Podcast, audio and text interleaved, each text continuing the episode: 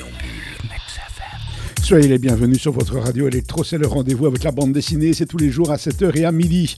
Aimé de Young a choisi de nous raconter son vécu à bord de taxis empruntés dans différents pays. Une bande dessinée tout simplement intitulée Taxi, aux éditions La Boîte à Bulles. Aimé de Young se met elle-même en scène, elle est amenée à voyager notamment pour promouvoir ses bandes dessinées et apprendre le taxi. Ici, elle alterne ses parcours à Los Angeles, à Washington, à Jakarta et à Paris, qui sont autant d'occasions de parler avec les chauffeurs de sa vie, de leur vie, de tout et de rien.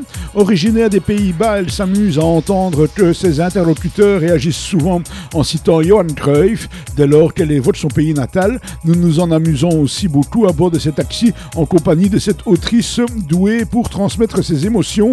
Et des émotions, il va en être question tout au long de cette bande dessinée qui sonne, qui sonne comme une invitation à aller à la rencontre de l'autre, à briser la glace, à s'intéresser avec sincérité à ce qui fait le quotidien de nos congénères. C'est donc un voyage multiple et teinté que nous expérimentons en bonne compagnie, une plongée dans une parcelle d'humanité.